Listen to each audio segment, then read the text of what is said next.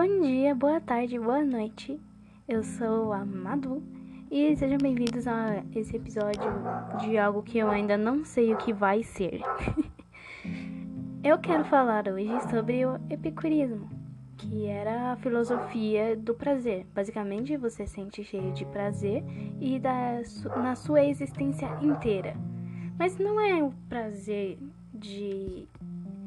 Uh, Bom dia, boa tarde, boa noite. Aqui é a Madu. No primeiro episódio que eu decidi fazer dessa série de coisas que eu me interessam, basicamente, porque eu sou egoísta.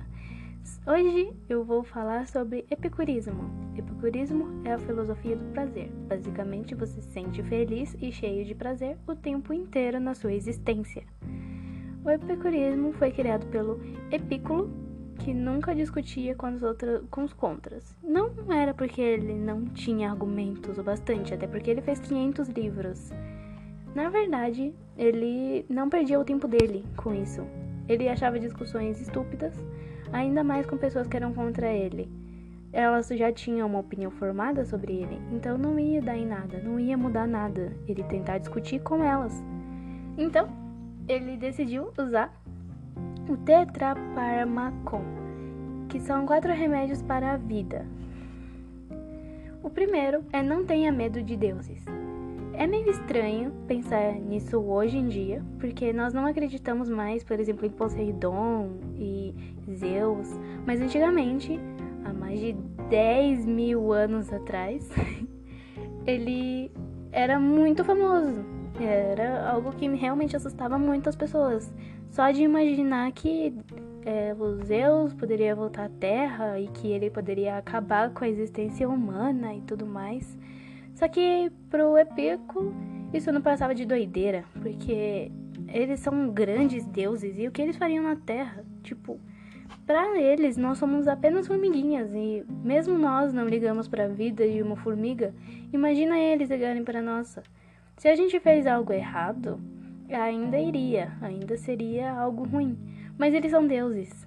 Deuses não matariam sem motivo. Então, para ele, isso não faria sentido nenhum, porque se eles forem deuses mesmos, eles não matariam pessoas. Então, o segundo é não ligue para a morte. Isso funciona também para os dias de hoje em dia, porque a coisa mais comum que existe são pessoas que ficam pensando na morte o tempo inteiro em vez de estar vivendo. Então, por isso que é, a gente perde muito tempo pensando na morte, poderia estar pensando no, na vida ou vivendo ela. Então, eu encontrei esse textinho aqui que é assim: A morte não é nada para nós, porque enquanto existimos, não existe a morte. Quando existe a morte, já não existimos mais. Nós não deveríamos pensar na morte enquanto nós estamos vivos, e sim o contrário. A gente precisa pensar na vida enquanto nós estamos vivos e quando nós estivermos mortos, a gente nem vai pensar, provavelmente. E é melhor que assim seja. Então, o terceiro. O que é bom é fácil de ser alcançado. Isso é para você pensar bom, não excelente. Bom. Bom já é muito bom. Diferente do excelente, que é muito difícil de ser alcançado e geralmente a gente não alcança mesmo assim, o bom é fácil de ser alcançado e rápido de ser alcançado. Por exemplo, em vez de viver de vinho e queijo e coisas caras, podemos viver com um útil e agradável. Um exemplo era Epículo. Ele vivia de água e pão e para ele já era o suficiente. Ele seguia à risca, basicamente, tudo que ele falava no epiculismo. Então, nós vamos à quarta. O que é terrível é fácil de ser suportado.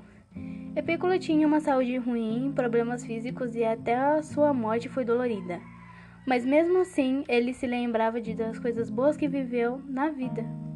Ele sempre teve problemas, porque como vocês viram, ele sobrevivia de água e de pão. Então não era exatamente algo saudável, não era algo que ia dar tudo o que ele precisa para se manter saudável.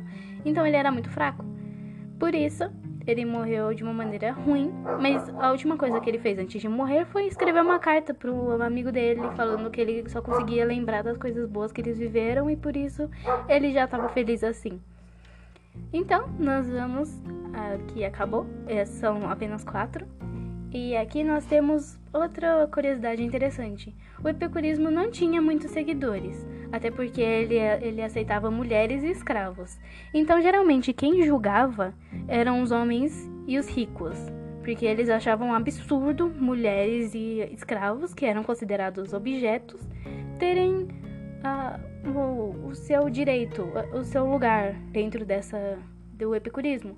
Por isso ele era bem curto, era bem pequeno, não tinha muita gente. E teve, mas é, ele teve mais de 50 livros, então não era, não foi por pouco tempo que ele durou. Por isso, é, eles foram se perdendo com o tempo, porque foi, foi 50 livros há mais de 10 mil anos e muito mais, muito mais. Os livros foram apodrecendo, né? E foram se perdendo com o tempo. Isso prova que eles tinham sim ensinamentos e lições de vida. Porque é, ele não, não, não discutia porque ele achava que era estúpido, era inútil.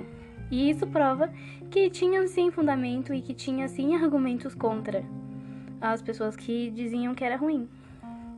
Mas mesmo assim, ele continuou e criou 500 livros sobre o epicurismo. Apenas sobre o epicurismo. Eu provavelmente acho que essa é uma das melhores formas de filosofia de vida já feita. Porque eu acho que as outras eu, eu, são meio estranhas de seguir, meio complicadas, ou então nem as próprias pessoas que seguiram tentaram fazer ela.